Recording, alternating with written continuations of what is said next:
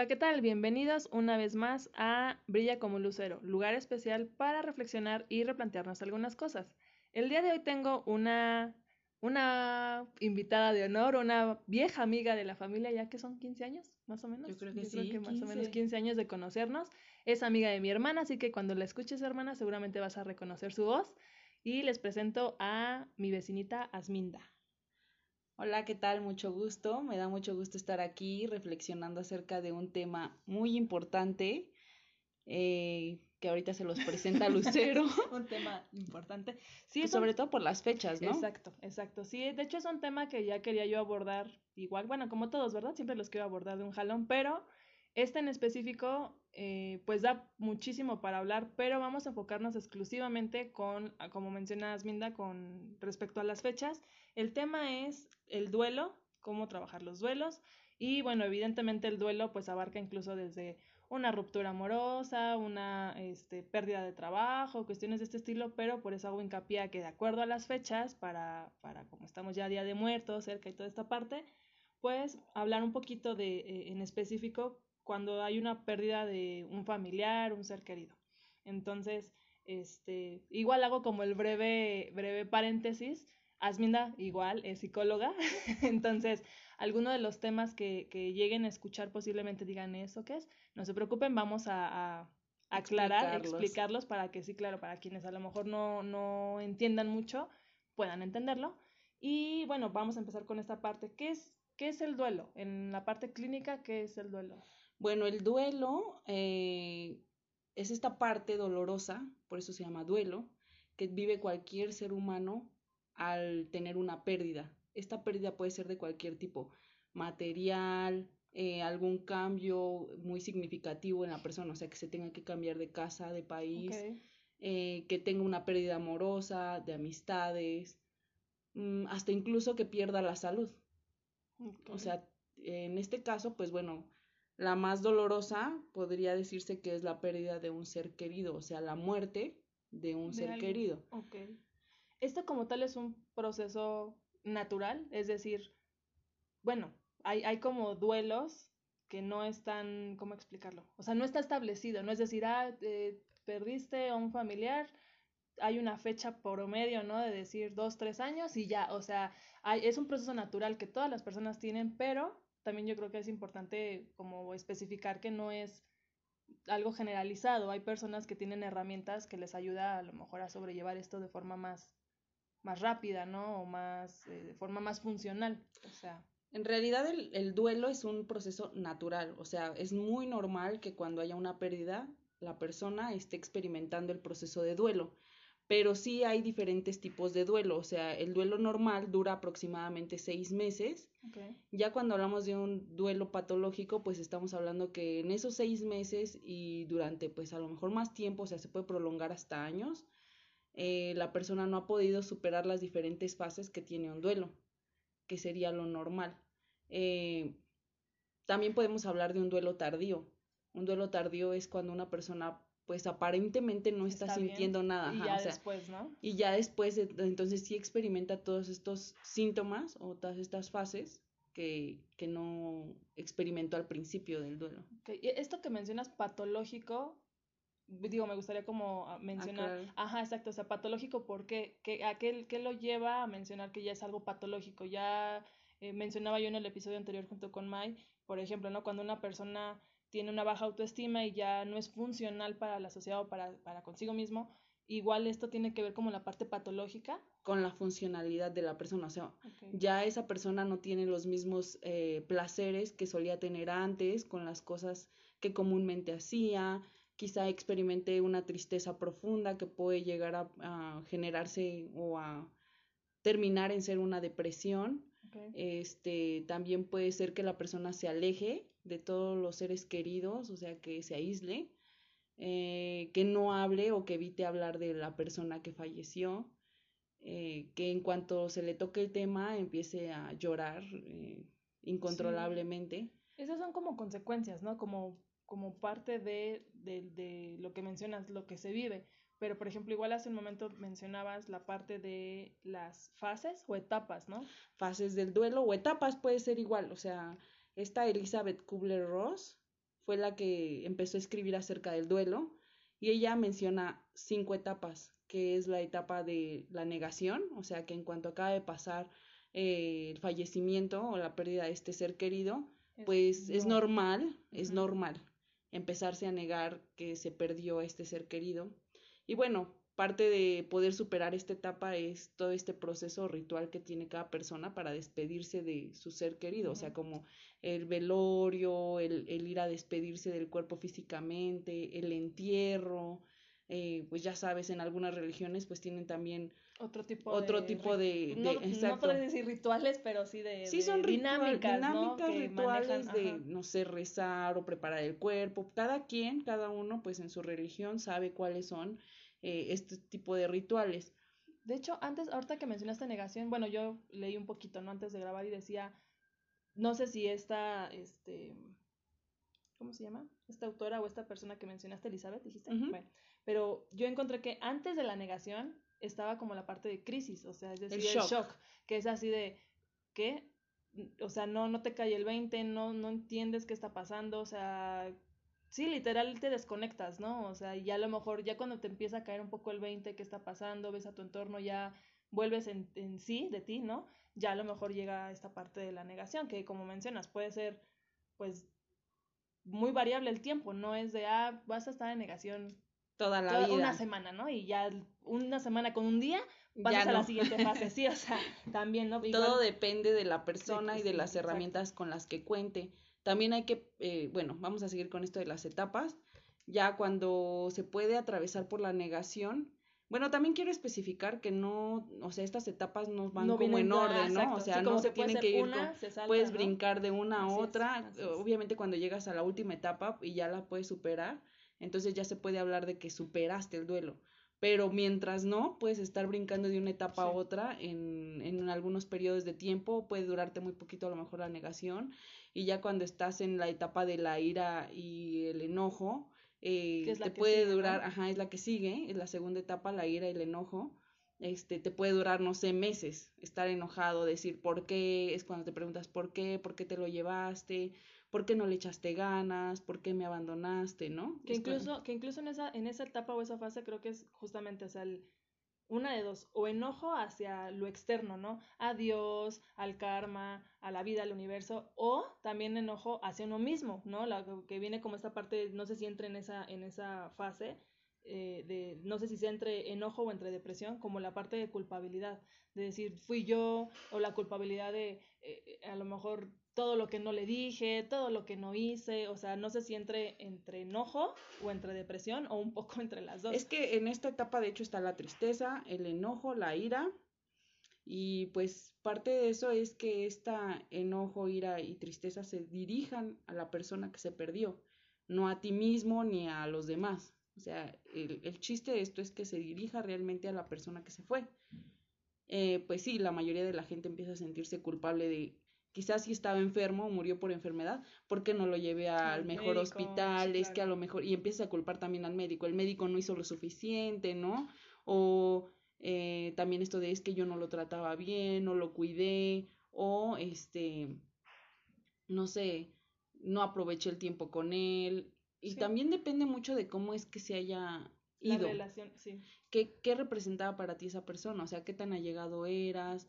Si era tu cónyuge, tu, este... tu amigo, tu amigo. sí, tu amiga, amiga. De hecho, también digo, no sé si en- entre como en esta parte, incluso hasta la pérdida de, de, por ejemplo, las mascotas, ¿no? Que la gente dice, ay, hay gente que en verdad le afecta muchísimo y le pega muchísimo porque lo ven como un miembro más de la familia, ¿no? Es que O sea, realmente es un es un miembro miembro- más, ¿no? Bueno, hay gente que los tiene ahí en el patio y les vale gorro, ¿no? Pero, pero, o sea, incluso hasta eso, digo, yo no he tenido, este, un acercamiento como tal con una situación así, o sea, yo no he perdido, gracias al universo o como lo quieran llamar, a nadie, o sea, nadie cercano, muy cercano, pero sí he tenido personas cercanas que sí han perdido a alguien, ¿no? Este, un amigo perdió a lo mejor a su mascota y, híjole, sí, así como de, ay, no, saber qué, qué decirle, cómo decirle, o sea, toda esa parte también, claro que lleva un duelo, ¿no? O sea, y su perro era la misma raza que mi perro, ¿no? Entonces era así como de, ay, no vengas a mi casa, ¿no? Porque, De hecho, o esa parte de el dolor que siente una persona al perder a alguien, alguien, querido es también esta significación de mi propia muerte. ¿Cómo? O sea, cuando tú pierdes a alguien o cuando alguien muy cercano a ti pierde a alguien, lo que haces inmediatamente es, ponértelo a ti. ¿Qué pasaría si yo, me si yo estuviera en esa situación? O sea, y, sientes ese mismo dolor o si yo me muero. O sea, empiezas a pensar en tu propia muerte, en, tu propio... Porque todo el mundo sabe que se va a morir. O sea, todo el mundo sabe. Vamos y dice, todos para el mismo camino. Voy a morir. Si algo es seguro es, la, muerte. Todo el mundo dice eso, pero no lo cree.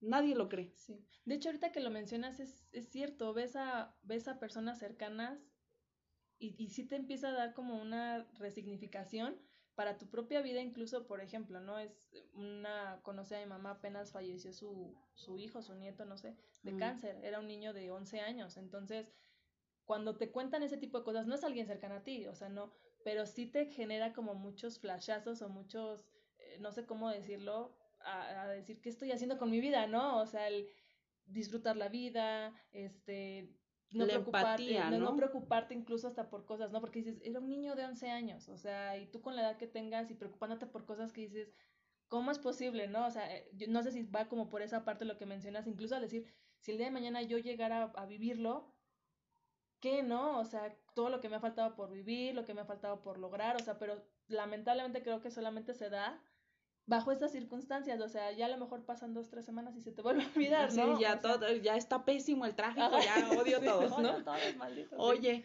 pero ¿tú crees que haya alguien que termine todo? O sea, ¿tú crees que hay alguien que se vaya sin pendientes? Bueno, quién sabe. Es que yo creo que volvemos a lo mismo, depende de cómo lo viva cada persona, ¿no? Si, si tú, Asminda o yo, Lucero, tenemos no sé, un objetivo de vida, ¿no? Y tengo metas a corto, mediano y largo plazo, las que yo quiera, ¿no? O sea, a lo mejor para ti tu meta es tener una casa, ¿no? A lo mejor para mí mi meta es tener, no sé, un diplomado, una maestría, ¿no?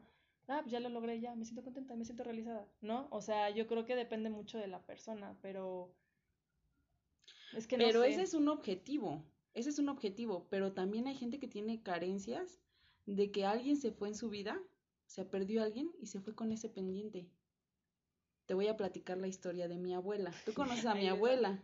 No, no la conocí. Bueno, ¿no la conociste a mi abuela Pina? Bueno, mi abuela Pina perdió a su hijo. Su hijo se suicidó porque tenía muchos problemas mentales y bueno, psicológicos y de drogas. Fue un duelo que ella no pudo superar y que ella se fue con ese pendiente. O sea, hay cosas que, aunque tú sigas vivo, ya no las puedes solucionar. ¿No las puedes solucionar? O no quiere. no quiere solucionarlas. Porque, por ejemplo, ¿no? O sea, yo hablaba, y, sí, a lo mejor no, no, entendía muy bien la pregunta, dije, bueno, en cuestiones meramente eh, logros, ¿no? O metas, pero una situación así, claro, depende mucho de cómo lo... Bueno, pero eso ya es más adelante, ¿no? Pero como paréntesis, yo creo que si no lo quieres tú arreglar o solucionar o darle un seguimiento, o sea, pues claro, te puedes fallecer y eso quedó pendiente y, e incluso yo creo que eso también es algo que igual más adelante lo vamos a hablar seguramente, lo heredas. O sea, porque tienes tanto e, esta pena, esta dolencia, ay, me siento tan triste, que lo, lo, lo, lo, pasas, a, otra a, otra generación, claro. O sea, y son así como de esos duelos o esos problemas o esas situaciones familiares que hasta que alguien no llegue y dice, a ver, ya, esto no es mío, esto no me corresponde a mí, lo sigues heredando y lo sigues arrastrando, o sea, hasta que alguien decida ya, porque si es bueno, romper esa cadena. exacto. Pero eso tiene que ver también con esta forma y manera en la que nos van criando. O sea, tú vas aprendiendo a solucionar tus problemas de las personas con las que tú vives, o sea, de las personas allegadas a ti. Tú eres asertiva porque tu familia es asertiva. O tienes esta manera difícil de pensar. porque tu familia es la, la manera en la que te ha inculcado no es 100% aferrado eso, pero yo creo que sí hay un porcentaje muy elevado de que eres, incluso dice, ¿no? Las, más allá también de la familia, incluso ya viéndolo como un aspecto, ¿cómo decirlo?, de adulto, ¿no? O sea, eres las cinco personas más cercanas a ti. O sea, porque muchos dicen, ah, es que mi papá era alcohólico y pegaba. Yo, a ver, espérate, lo que decías, tú puedes poner un alto a esa cadena o a esa, esa historia de vida que han manejado en tu familia no significa que porque tu papá, tu abuelo y tu tatarabuelo fueran así, tú tienes que ser igual. Entonces yo creo que también si, si tú te, aunque tu familia sean muy asertivos, pero si tú decides no querer llevar a cabo eso que te han inculcado, pues puede ser como una esponjita en blanco, un, lienzo en blanco. La oveja negra. Sí, la verdad es que yo creo que, o sea, sí, sí es un porcentaje alto, pero no creo que sea como, ya naciste así y ya, sí te, vas a morir. No, claro, por eso tenemos esta, esta herramienta que es la comunicación, ¿no? Y el poder cambiar de contextos. Y hablando de eso, también hay que ver eh, que parte cultural, vamos a hablar del Día de Muertos, ¿no? Parte cultural que tenemos en México, pues es esto, el de recordar y adorar a, a, los, muertos, ¿no? Y, de todo el tiempo estarlos teniendo presentes y de decir, pues yo tengo que eh, adorar a mis antepasados, ¿no? Incluso antes de que nos vinieran a colonizar, pues era de esta manera, ¿no? Antes era. un lujo morir por era, un dios. Era como, exacto, era como de ¿cómo se llaman las ofrendas, no? Ajá, y te ofrezco mi corazón y me voy a guardar y, tengo mi hijo y yo lo voy a ofrecer al Dios, ¿no? Entonces es una manera diferente de ver la muerte, pero también vienen todas estas cuestiones de tradiciones que tenemos en México que es bueno, ya falleció alguien y lo tengo que recordar, porque si lo olvido, entonces no importa. Eh, o sea, no fue importante en la vida. En mi vida, ¿no? Exacto. Sí. Entonces, no. lo puedo olvidar, todo el tiempo lo tengo que estar recordando, le tengo que poner una ofrenda, que eso es muy bueno para poder superar también una pérdida. Sí, pero bueno, retomando un poquito, regresando, porque nos quedamos, porque muchos van a decir, bueno, se quedaban a la mitad de las fases, faltaban dos. No, faltan tres. Tres. Nos quedamos en la de enojo. Ajá. En el sí, en el ojo. Le dije, nos vamos como hilo de media. y yo le oye, espera, nos quedamos a mitad. Eh, vamos en, el, en lo que es la ira, enojo. Ajá. Y después de eso viene la, la negociación. Ok, de, de, ¿en qué? ¿En qué consiste la negociación? Pues bueno, es esta parte en la que ya estás medio aceptando, que ya se fue, o que yo con qué me quedo, cuál es la nueva, cuál es mi nuevo rol en el mundo sin esa persona. ¿Qué, ¿Qué, es lo que me toca hacer sin esa persona? Eh, ¿Qué aprendí de esa persona? ¿Con qué me quedo bueno? ¿Con qué, qué, no está tan padre? Y empiezas a ver ya más la realidad. ¿Eso tiene que ver con la parte de aceptación o eso todavía no es aceptación? No, todavía no es la aceptación. Ya empiezas como a negociar, a decir, ok, eh, mi dolor lo voy a poner de este lado, puedo recordar a esta persona, tengo cosas... Eh, no sé, como su ropa o, objetos que tenía esa persona, ok, puedo quedarme con alguno y lo demás pues ya no, no lo voy a ocupar, lo puedo donar o se lo puedo vender a alguien, no sé. Y empiezas como a acomodar toda tu vida. Ok. Eh, ya más o menos, pues... Como volver a estructurar, ¿no? Exactamente. había un relajo, bueno, y, y digo, no, no quiero abordar el tema como de rupturas amorosas, pero incluso ahí entra, ¿no? La parte del duelo, el decir, bueno, pero está lo bueno, está lo malo. Eh, bueno, por ejemplo, ¿no? Yo me pongo a pensar en, un, en esta misma línea, no sé, suponiendo si alguien fallece por una enfermedad, a lo mejor y ya la persona está muy mal, ya a lo mejor empiezas a reflexionar, decir, bueno, pero ya, ya está, mejor, ya no está sufriendo, ya está más tranquilo, empiezas ya a tener como un poquito más de conciencia de decir, no, no es ya no es por mí, porque yo creo que también el duelo tiene que ver con me duele a mí, me dejó, ah, me siento, o sea, ya Exacto, no todo es personal, ¿no? Así de no me dejó, se fue de mí, ya no le importé, Porque realmente ya la persona, aunque suene crudo, pero pues ya no está. O sea, la persona que falleció pues ya estará en cualquiera de los de los mundos a los que las personas que me escuchen crean, pero la que se queda es la que vive eso, ¿no? El, el ay, estoy tan triste, pero ya a lo mejor ponerlo de forma contextualizada y realista, posiblemente yo creo que entra ahí en la parte de la, de la negociación. Y también esta parte de decir, eh, probablemente nos volvamos a encontrar, ah, ¿no? es como que dices, bueno, que eh, a lo mejor hasta una persona que no cree nada, nada, no sé, más allá, pero que sí cree en la ciencia, ¿no? Tú sabes que la ley dice, la materia no se crea ni se destruye, solo se, transforma. Entonces, eh, estos que somos tú y yo, no somos nuevas, o sea, ya fuimos otra cosa, ¿no? En esta ley.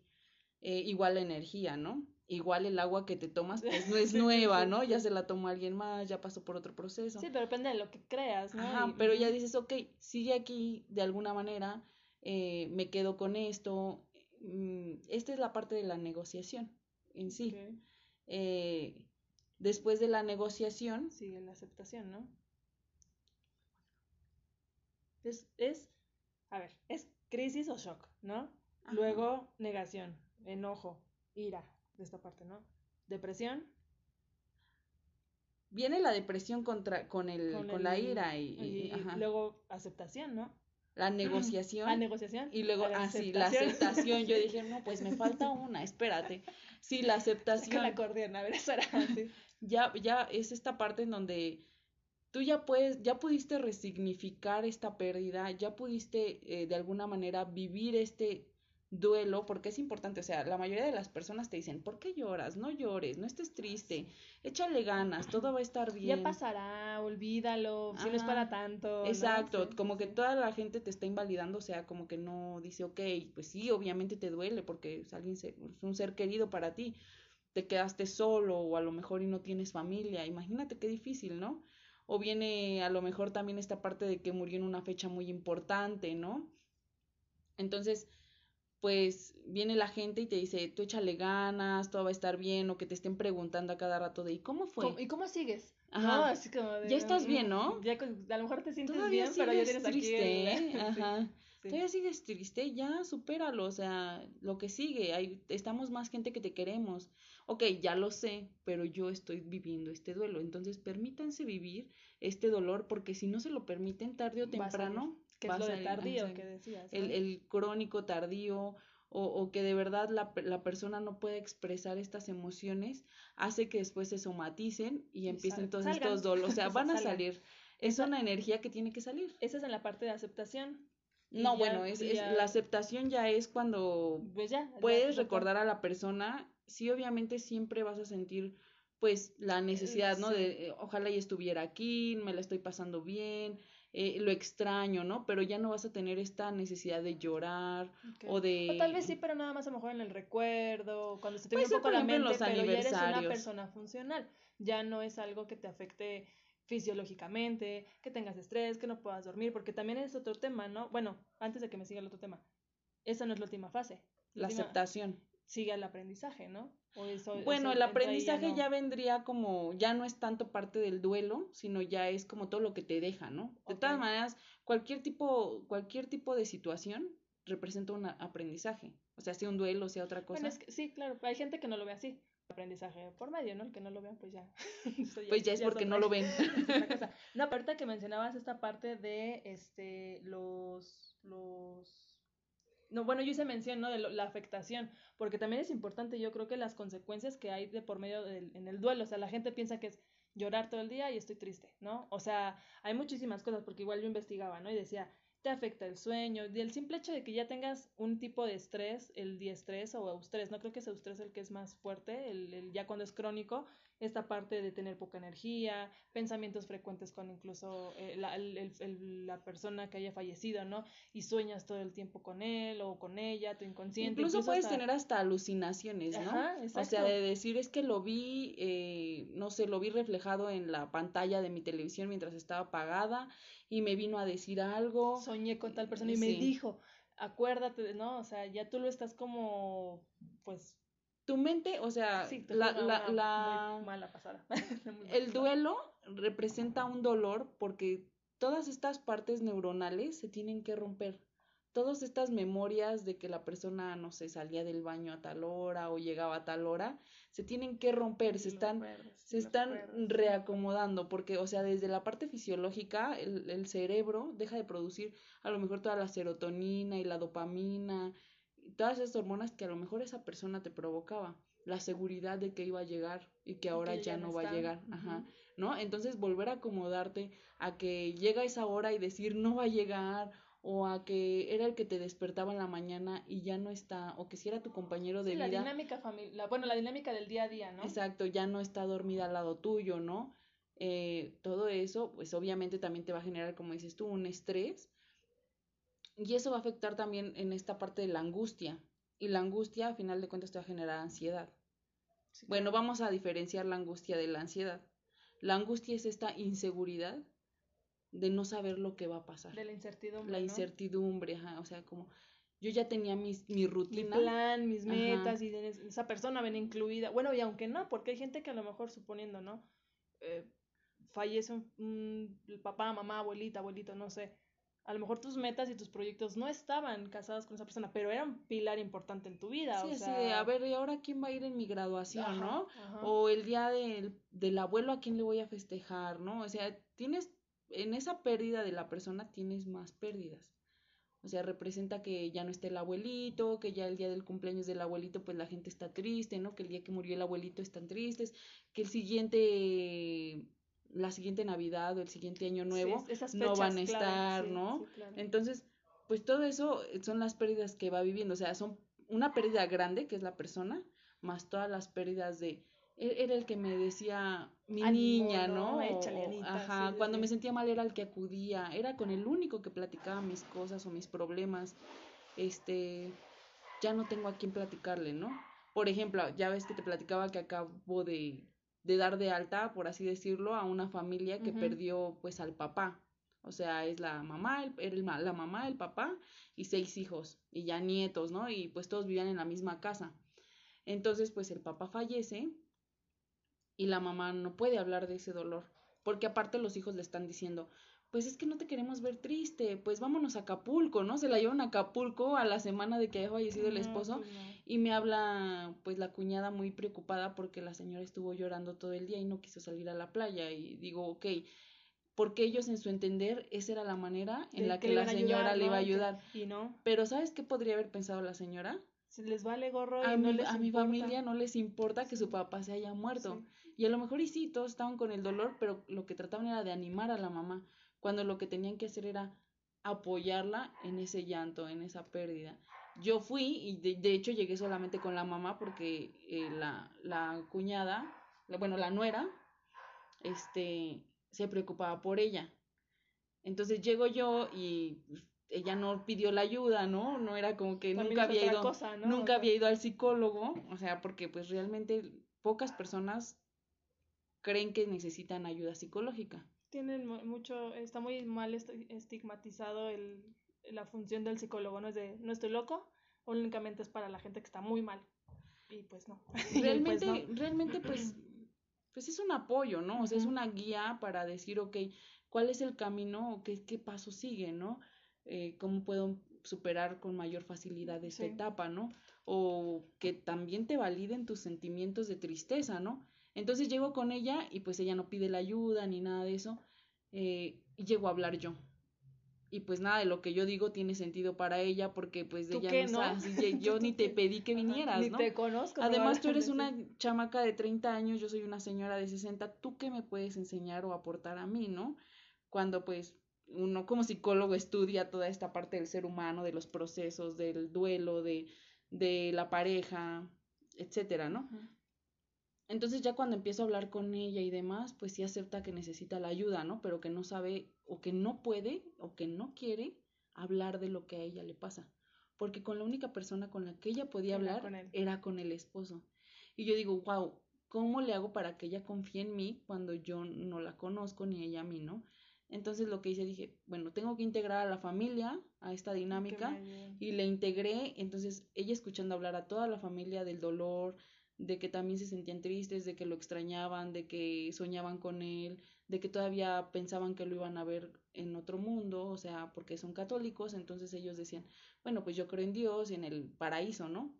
Entonces ellos decían, pues él está ahí y él sigue conmigo, entonces, pero pues yo tengo que seguirle echando ganas, porque la señora incluso me decía que ella ya no iba a comer, o sea, prácticamente ideas suicidas, ¿no? Pero al escuchar ya a lo mejor todo, porque lo mencionábamos antes de empezar a grabar, ¿no? El, el hecho de, de, que tú vivas las cosas de una forma, te cierras tanto, y no solo en esto, ¿no? En muchos temas, que, que pierdes el panorama de que solamente es tu visión, ¿no? Y a lo mejor la señora al pensar que estábamos en un, en, en, las, en las vacaciones, ella les vale gorro, no les importa y a lo mejor hasta les agarro tirria, ¿no? Porque ¿qué les sucede? Y ya a lo mejor el ver, ah, no, sí, sí lo están sintiendo y sí les está doliendo, o sea, y, y eso pues obviamente tiene mucho que ver que incluso es como parte de las mismas eh, técnicas. técnicas, que es lo que te decía, o sea, las herramientas de cómo, cómo llevar los duelos, ¿no? Y ahorita mencionabas, bueno, la persona, yo no sé por qué, de cuál haya sido la forma pues en la que haya fallecido.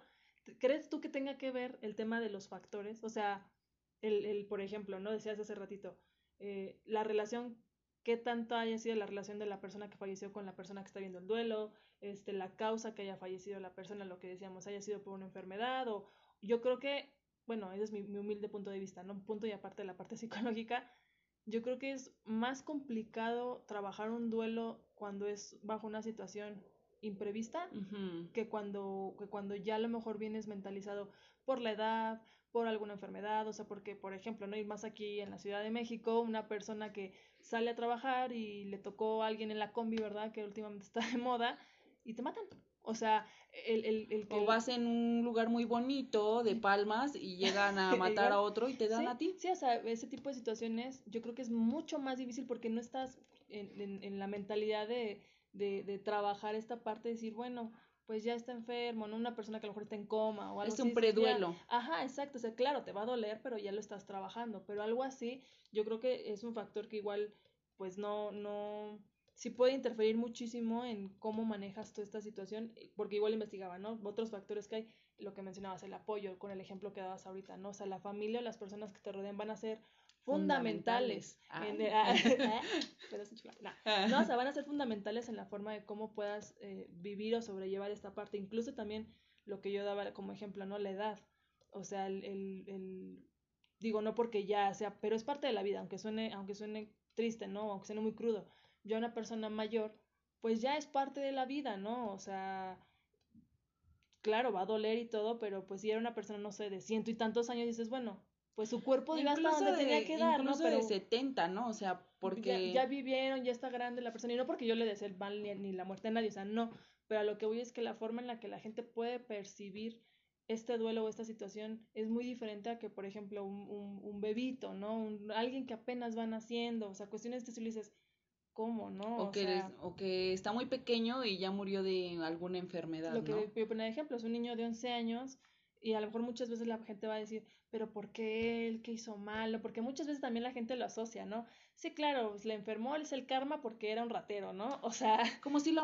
O sea, es que vemos a la muerte como algo malo. Tú estás, tú estás como, ya de forma como personal, lo digo, claro, no podemos desprendernos de esta parte psicológica, pero como parte ya eh, muy, muy íntima, si quieres verlo, tú estás como, pues no familiarizada, pero sí has trabajado tú, tú misma con... Con, ¿Con mi propio duelo. Con, más que con, mi muerte. una, exacto, o sea, una con, con eso y, y otra si también has estado involucrada, por ejemplo, con un tipo de situación así. Por ejemplo, yo decía, yo no he tenido este, ningún, ninguna persona muy cercana a mí que, que, yo haya tenido que vivir, porque también podré yo decir, no, ay, pues es tan sencillo, no, no es sencillo, pero muchos van a decir, ¿cómo lo sabes si nunca lo has vivido? ¿No? O sea, pero en la parte justamente personal, yo sí he pensado mucho en decir, eh, por ejemplo, pláticas, ¿no? De, familiares, si yo le he dicho a mamá, yo no quiero que, que me entierren, yo no quiero que, que y, y, perdón, digo, si me escucha mi familia, pero bueno, ya también están aquí enterados y los demás que escuchen también. Pues, Queda grabadito. sí, claro, para que se haga mi santa voluntad. No, la verdad es que tiene mucho que ver con el tema de las costumbres, que es algo que platicábamos mi mamá y yo igual apenas con lo, de, lo del niño que sucedió.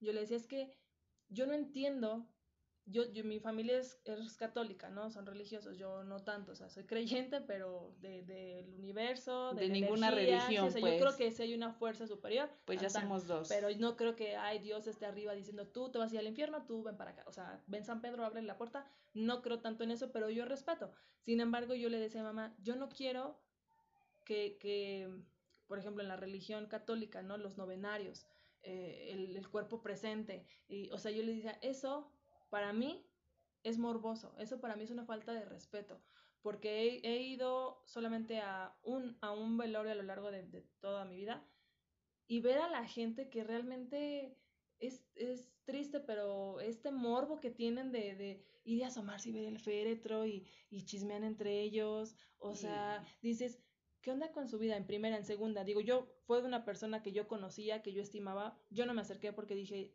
esa ya no es la persona que yo conocí, o sea, es el cuerpo, es, es como, yo creo como en esta parte de la energía, ¿no? De que tú eres tu alma, etcétera, y tu cuerpo es prestado. E, eso ya nada más es como un globo desinflado, ¿no? O sea, el aire ya no lo tiene. Pero es para, sea, parte de eso es para, bueno, hay mucha gente que sí va por este morbo, ¿no? O sea, eso es... No, y está, es que es como, nada más lo escucho y hasta me apasiona hablar de eso, como que me enoja, me no sé, porque le decía a mi mamá, yo lo veía, real, la gente y la familia es ¿qué les vamos a dar de comer? O sea, no dejas ni siquiera que la gente esté viviendo su duelo, su tristeza, porque están más preocupados qué le va a dar de comer a los gorrones. ¿Cómo va a atender a la gente? Exacto, y yo, y yo escuchaba que la familia decía, pues córrele, ve y compra 50 piezas de pan, aunque sea, oye, o sea... Están súper gastados porque representa un gasto muy fuerte. Estás, déjalos que lloren, o sea, están más preocupados por, por darte café. Y yo escuchaba gente que incluso decían así de, ay, en el novenario, no, pues son nueve días, eh, Iri, pues bueno, vamos a ver qué dan, ¿no? Así como de, es que no, o sea, yo, yo esas veces no comía, yo esas veces, la veintiúnica vez, o dos, tres veces creo que fuimos, no comí nada, ¿no? Porque yo decía, es una falta de respeto, o sea, no, no, o sea, no, yo no estoy de acuerdo en esa parte, se me hace muy morboso, se me hace una falta de respeto hasta para la familia, porque la gente, incluso, mi mamá me llegaba a platicar en, en, en velorios de familiares, ahí sí de que se encuentran los primos, ¿no? Que vienen desde Salta para atrás y ¿cómo has estado? Y tú sí, oye. Y se ponen a contarse historias. ya no es importante la persona que murió. Estamos aquí por, por la persona o por el chisme. Porque es muy válido que vengas y, ok, lloremos y a lo mejor otro día tú y yo nos echamos un café. Entonces, retomando como esta parte de, del yo lucero, cómo he trabajado esta parte, yo le mencioné a mamá, yo prefiero que me incineren y me planten. O sea, literal, yo le dije, yo quiero que me planten en, en sí, con una rosa, o algo, sí, algo, o sea, porque también tener, bueno, yo creo, tener ahí las cenizas en la casa como trofeo, pues tampoco se me hace como muy sano para el duelo, ¿no? Ya vamos a mudarlas y todos con las cenizas, ¿no? O sea, ya no soy yo. Entonces yo creo, creo en esta parte de, bueno, después de la, de la vida, después de la muerte, perdón, pues puedes generar más vida, ¿no? No sé, esto también de ir y échame al mar, pues se me hace como muy, muy antihigiénico y pues pobrecito del mar, ¿no? Pero yo sí he trabajado esa parte de decir, bueno, pues si te toca, pues te toca, ¿no? O sea, y si es por alguna enfermedad, pues vivir lo que mencionábamos, vivir pues la vida lo máximo posible, o sea, no le tengo temor a la muerte de mí. O sea, sí le tengo temor a la muerte, pero a lo mejor de un ser querido. Eso es lo que a mí me da miedo. O sea, perder a alguien y que yo no tenga a lo mejor la entereza, la fortaleza o las herramientas para salir adelante. O sea, eso, eso a mí me da más miedo. Y al contrario de ti, yo le tengo miedo a, mi muerte. No porque, no porque por este egoísmo de querer seguir viviendo, ¿sabes? Sino, sino, sino por esta cosa de que tú sabes que tengo un hijo con discapacidad, ¿no? Entonces, de, voy a dejarlo, o sea, de no me puedo ni morir en paz porque quién lo va a cuidar y quién lo va a ver y voy a dejar ese gran pendiente, ¿no? Y yo a veces digo, es una cosa muy difícil, ¿no? Y que la gente que me escucha dice, ay, maldita, pero yo digo, yo prefiero ver, o sea, vivir muchos años y ver cómo mi hijo se va y yo irme después.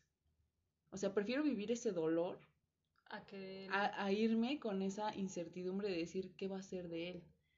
Sí, claro. Entonces digo, mm, sí no me importa tanto la muerte, o sea, como que yo no la veo como algo malo, porque mucha gente dice, no, es que ya se murió, pobrecito, ¿no? Pero no, eh, terminó su etapa porque todo todas las cosas que llegan a este mundo tienen una etapa, hasta una roca, un sillón, todo tiene un ciclo y un ciclo que no se termina, ¿no? que a lo mejor ya ahorita eres un ser vivo, al rato vas a ser una roca, al rato vas a ser una planta, como decías tú. Tu alma, si crece en el alma, pues se irá a algún otro lado, ¿no? Yo creo más en la energía y se irá a hacer su función a otro lado. Pero, pues es esto, ¿no? Que tenemos los seres humanos. De hecho, estaban como analizando, ahorita que mencionas a los perritos, si nosotros como especie somos las, los únicos que sentimos este duelo. Y si tú te pones a pensar, hay una película, ¿no? Que se llama Hachi. Mm, sí.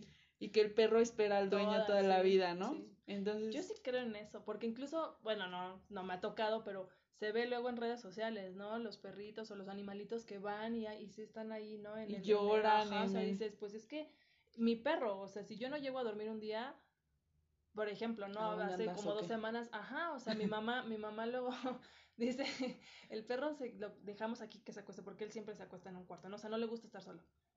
A la mitad de la madrugada agarró y se fue a mi cama, aunque yo no estaba. O sea, como que es de... Te extraño. Ajá, exacto. O sea, entonces yo sí creo que, que, que esta parte de nada más los, los seres humanos, no. O sea, yo no creo. ¿Y qué tanto ahorita que lanzas, es como la parte de las preguntas, qué tanto crees tú en esto que mencionan de dejar descansar. Ya ves que también dicen, no, es que déjalo descansar porque estás tan aferrado o tan aferrada a llorarle y estar triste y todo. ¿Sí crees que en eso de que no dejas descansar como al, muerto, a la persona que No dejas descansar el recuerdo, ¿no? Es como no dejas, no sigues tú adelante por estar todo el tiempo reviviendo todas estas cosas que pudiste o no pudiste hacer, que viviste o no pudiste vivir, que anhelas o que ya no vas a tener. Pero realmente, pues, como dices tú, la persona ya no está, ya es sola, ya cumplió su función aquí. Pues creo que es muy doloroso que alguien más te quite la vida. Creo que en ese aspecto sí habría un sentido de injusticia, o sea, ya tendríamos que hablar más a fondo, ¿no? De que tienes ahí sí válidamente un coraje contra otra. Y que incluso hay gente que... que se venga. exacto, eso es lo que iba a decir, o sea, porque yo creo que la muerte tiene, o sea, no es nada más, vives, mueres, o sea, tiene muchísimas como, como vertientes, muchísimas, o sea, caminos, porque cada, cada cabeza es un mundo, y lo decíamos hace ratito, ¿no? O sea, cada forma de reaccionar ante ciertas circunstancias es diferente. Hay gente que, que llora, hay gente que, que, por ejemplo, no tengo una, una tía, creo, no sé qué es de mí, pero bueno, alguien cercana que, que falleció su bebé o su pequeñito, pues, o sea, y, y en vez de que tú no dirías, ay, bueno, estás chillando y todo, yo no fui, pero me contaba mi mamá que ella estuvo cantando en el velorio, todos iban de blanco, estaban muy tranquilos, o sea, cada quien le da el duelo que, que, considera. Hay gente que incluso hace fiestas, ¿no? O sea, se ve en las redes sociales que van con el ataúd bailando, porque eso ah, es lo que. como el meme, ¿no? eso, ajá, sí, sí. Y eso es lo que la gente hace y es válido, o sea, porque también yo creo que es, como yo siempre lo he dicho en todos los episodios, el punto, yo creo que es respetar, o sea, porque a lo mejor algún católico va a decir, ¿cómo andan con el difunto y salte y salte, ¿no? ¿Qué, ver, qué, qué,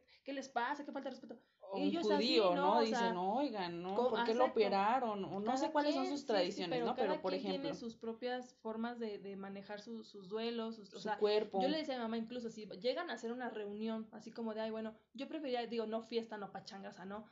Pero sí quisiera que la gente mejor me recordara o sea, no sé, que hicieran una remembranza, un algo de... Oigan, ah, ¿se acuerdan de cuando Lucero hizo esto? Ajá, o sea, no sé, así como en las fiestas, ¿no? Que ponen fotos de recuerdo, ¿no? De tu, graduación, o sea, así, o sea, que la gente te recuerde con, con eso padre que eras, ¿no? O sea, si eras alegre, si eras enojona, si eras borracha, si no, o sea, todo lo que eras, ¿no? O sea, tipo yo de cosas... que esa forma es una, incluso le ayudas a la gente, o sea, le ayudas a, a sentir su duelo, a, terminar su duelo. Y aceptarlo. Eso, eso, ese tipo de ejercicios, de hecho, lo hicimos eh, en la terapia familiar que te platicaba de pues, una técnica que es gestalt, que se llama la silla vacía, para representar a la persona que ya se fue. Porque mucha gente dice, es que no me pude despedir. Entonces, esta es tu oportunidad de despedirte. Aquí está esta persona que ya murió. Tienes que hablar fuerte y decir, ya no, ya murió. No, ya está, ya no está, no, murió. Y decir las cosas como son, porque muchas veces ese tipo de tener que minimizar el dolor no sirve. Necesitas como estallar, sacarle la presión a la olla express y, y, y, decir todo esto. Y hay algo que, que, creo que es importante tocar como, como por último, que es este duelo donde no hay rituales. ¿Cómo? Pues estamos en esta época de pandemia, donde la gente que se muere no puede tener este velorio esto es significativo, ¿no? Para ellos. O ir, o que su familia vaya por ella al hospital, ¿no? O que puedan ir a su velorio o a su entierro. Simplemente saben que ya murió, pero no vieron, no vieron, o sea, no tuvieron esa realidad, ese contacto con el difunto. Entonces, esta parte también de la gente que desaparece. A quién le lloro, a quién entierro, ¿no? Ajá, o sea, ya murió, no murió, también representa un duelo, pero pues por ejemplo 10 años de desaparecido, lo que piensas es ya murió. ¿A quién le lloro? ¿Cómo no veo el cuerpo? Siempre existe esta esperanza de va a aparecer yo. Incluso decían mis pacientes, yo pienso que se fue un viaje, ¿no? Yo pienso ah, que al rato va a volver. Y, es verdad para ellos. En algún momento lo voy a volver a ver este, por eso están ahí sus cosas, por eso sigue su ropa intacta, por eso le sigo poniendo su desayuno, en su lugar. Que esto yo creo que es mucho más difícil y, poco sano para la persona porque, hablando de funcionalidad, porque realmente tu vida la llevas como, o sea, como si no hubiera pasado nada y, y no estás en la etapa de la negación no todavía. Estás, no estás confrontándote con la emoción, porque yo creo que eso es lo que la gente a veces evita, dices, no, esto me duele y no. Y, y mencionabas en un principio igual como aterrizando esta idea, qué tan importante es, porque estamos mencionando como duelo, yo lo veo como adultos, ¿no? Qué pasa con el duelo en los niños, porque también yo creo que es un tema muy importante. Yo leía hace, hace unos minutos, bueno, hace unas horas, que decían, em, un duelo mal trabajado desde la infancia, tú decías, al final ya va a salir, ¿no?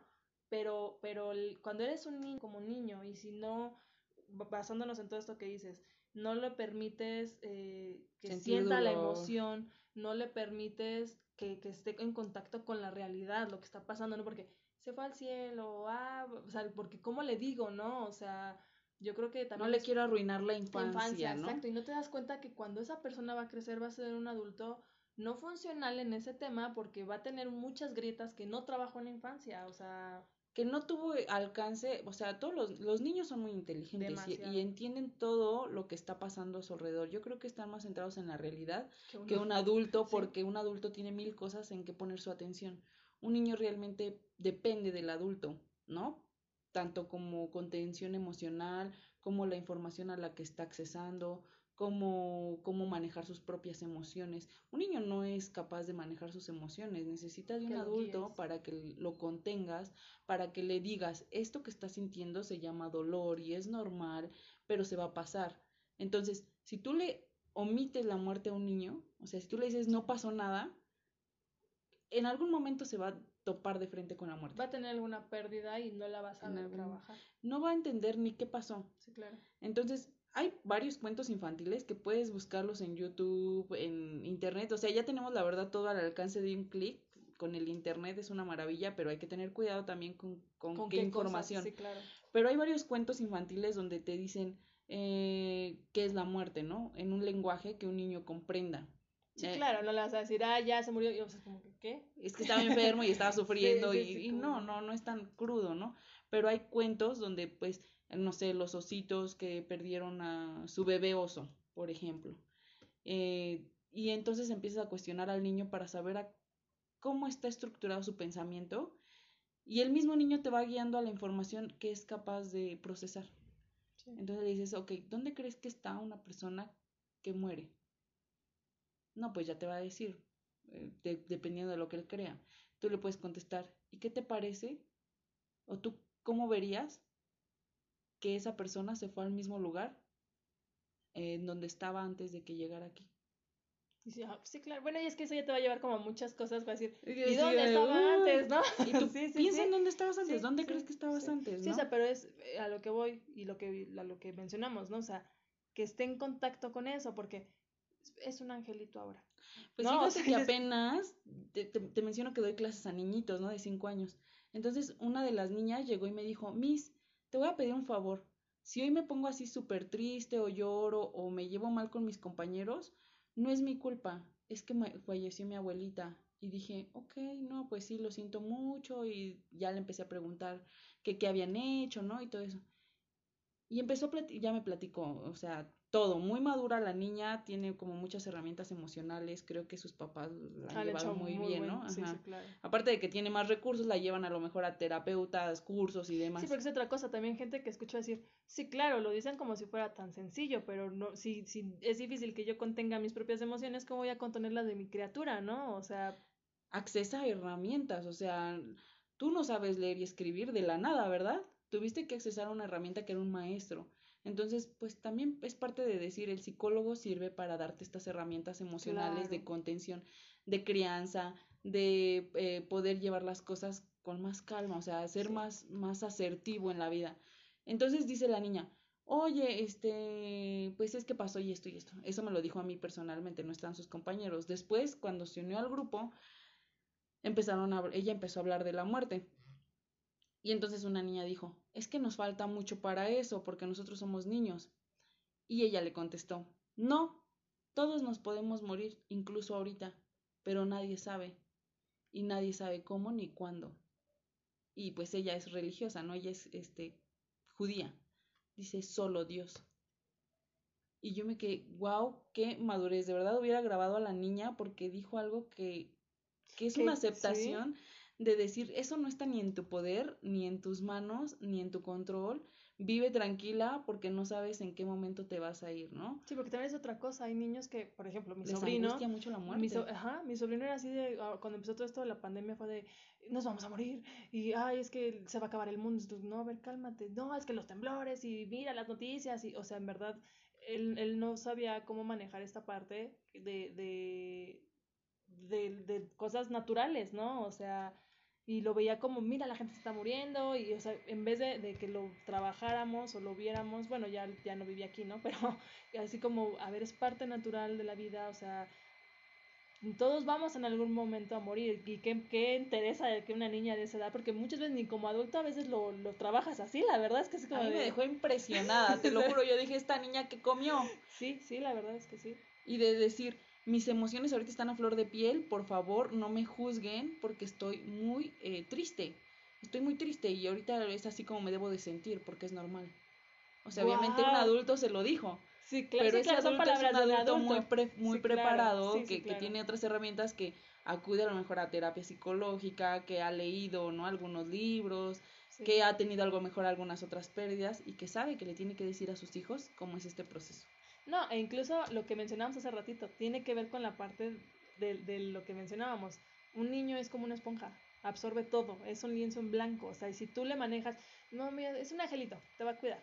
Sí, digo, está bien, pero manéjalo con la realidad, o sea, oye, que un, exacto, que un niño diga, esas son palabras de un adulto, eso claro es, pero el niño las va a interiorizar. Y, el niño va a crecer con eso, o sea, va a decir, ah, tal vez en el momento, tal, tal vez no entiende al 100% todo, pero sí, sí no, se no se casa con la idea de tengo que llorar todo el resto de mi vida hasta los cincuenta y tantos, setenta y tantos porque tuve una pérdida, ¿no? O sea, esto, va a pasar, pero ahorita sí está bien que me sienta triste, no y no me juzguen, porque también es otra cosa, Exacto, ¿no? criticando. Déjenme porque yo voy a estar triste y si me siento mal, déjenme.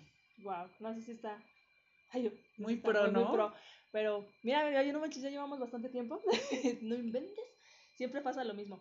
Para dar como cierre este tema, por las fechas y todo eso, porque incluso mencionabas algo muy cierto ahorita con el tema de la pandemia, que es como una enfermedad, ¿no? Igual la que la gente no está como tomando muy en serio todo esto de decir, ay, no pasa nada y les da, la gente fallece, entonces igual es como, cuídense, cuídense.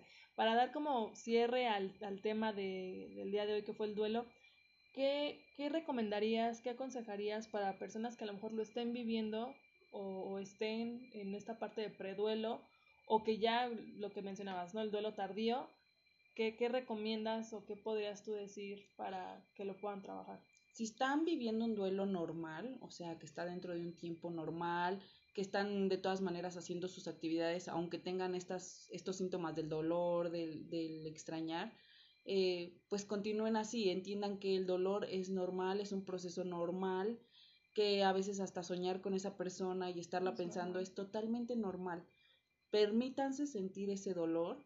Si en algún momento dado ya pasan de los seis meses y ustedes siguen con este tipo de problemas eh, de llorar inconsolablemente, de no poder seguir durmiendo, de a lo mejor hasta falta de apetito, ya un cuadro de depresión, pues sí recomiendo que acudan a un especialista, a un psicólogo o incluso hasta un tanatólogo, ¿no? Que ya es un especialista que se dedica 100% al tema del duelo, que de hecho las personas que están en un hospital pues tienen este apoyo tanatólogo, pero alguien que tiene esta pérdida así como tan rápida como en la pandemia, pues sí tendría que llevar todos estos rituales, pero desde su casa, ¿no? De una manera segura.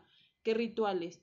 Pues ok, puedes ponerle si tú crees en, no sé, en una veladora o depende de tus creencias y cultura, tradiciones, pues eh, trata de hacer todos estos rituales, ¿no? Una carta de despedida, eh, hablar con él y decirle adiós, eh, dejar de culparte porque pues realmente las personas fallecen y todos vamos a fallecer y nadie es culpable, ¿no?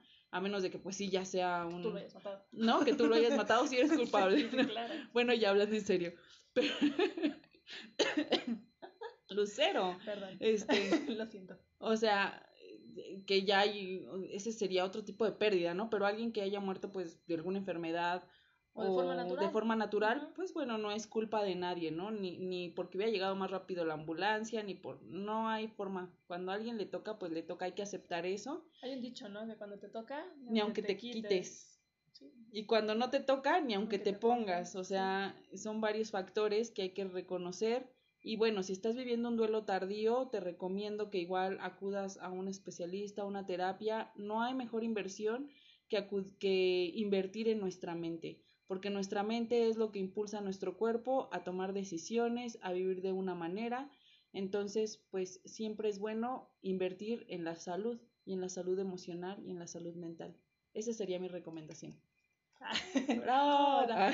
Yo, bueno, en primera instancia digo, para que no sea como muy repetitivo, lo que sí, en cuestión del entorno, si eres una persona que, que está viviendo esto y a lo mejor tienes tu familia, ¿no? Y, y no sé, tu hermano, tu hermana, tiene su propio duelo, su propio proceso, respétalo, o sea, apóyalo. No hagas eso que mencionabas, Minda, del ejemplo de vámonos a la playa. Si para ti es, es válido y es, es, sano y consideras que es bueno ir a la playa, hazlo tú. O sea, no creas que la persona lo va a vivir exactamente igual y lo va a disfrutar igual. O sea, yo creo que eso es fundamental, el, el hablar sobre la muerte, que es lo que mencionábamos, o sea, el, estar en contacto con tus emociones y poderlas eh, identificar y decir, ah, mira, esto, esto me está pasando, siento esto, o sea, no como la señora en el caso, no en el ejemplo, me cierro y no quiero contarle a nadie, pues es que eso, eso en algún momento va a salir, creo. Es importante que aceptes tus emociones, tus sentimientos, los conozcas que te cuides, cuides a tu familia, porque también, ¿no? O sea, estas personas que dices, Minda, no en el ejemplo, sino me refiero a la gente que se deja caer, ¿no? Y cae en adicciones, cae en depresión. Es muy y, probable. Y, es exacto, y hay gente que real de eso ya no se levanta, ¿no? O sea, y no, no digo que esté ni bien ni mal, pero lo que decíamos en un principio, con respecto, por ejemplo, a tu abuelita, pues sí, sí existen muchas posibilidades y muchas herramientas, pero ya es una cosa muy diferente si la gente lo quiere tomar. Y este, yo creo que también, bueno, hablo yo desde, desde mis zapatos, sería rememorar y celebrar pues en vida la vida de la persona, o sea, y más ahorita que estamos en las fechas, esta parte de si le pones a lo mejor su ofrenda, la comida que le gustaba, recordarlas, o sea, yo creo que es darle un resignificado a, a tu vida con, con, eso, es decir, por ejemplo, ¿no? Si, si a, a, mí se me muere un familiar, pero estaba muy orgulloso de que yo no sé, cantar en la regadera, no voy a dejar de cantar porque era algo que, a mí me gusta y que esa persona me lo recuerda y donde sea que esté, le va a dar mucho gusto ver que yo estoy haciendo eso, ¿no? O sea, darle como otro significado y no cerrarte a voy a dejar de hacer todo lo que hacía porque esa persona le significaba y a mí también. O como yo que preparo chiles rellenos y que era la comida favorita de mi abuelita, bueno, que le gustaba mucho preparar y yo digo, en su honor, lo hago, ¿no? por eh, ella, ¿no? Honra, honra, a tus muertos, eh, honra a tus muertos. Y pues nada más era eso y pues nada más cerraría con la frase de que no puedes evitar el dolor, pero lo que sí puedes eh, evitar es elegir superarlo, ¿no? Eso es lo, lo, último. Bueno, las redes sociales ya las saben porque ya se me va a acabar el tiempo. Es Brilla como un lucero, tanto en Facebook como en Instagram. Y estén pendientes de la segunda parte porque, bueno, esta es la primera que estábamos abordando el tema de duelo con respecto a este, pérdidas de un ser querido. Gracias, Asminda, por acompañarnos. Gracias a ustedes por invitarme y por escucharme. Les deseo que pasen un buen fin día, un buen fin de semana y, que conmemoren a sus muertos, que los honren. Feliz día de muerto. Cuando escuchen esto ya va a ser más o menos por esas fechas. bueno. adiós. Adiós.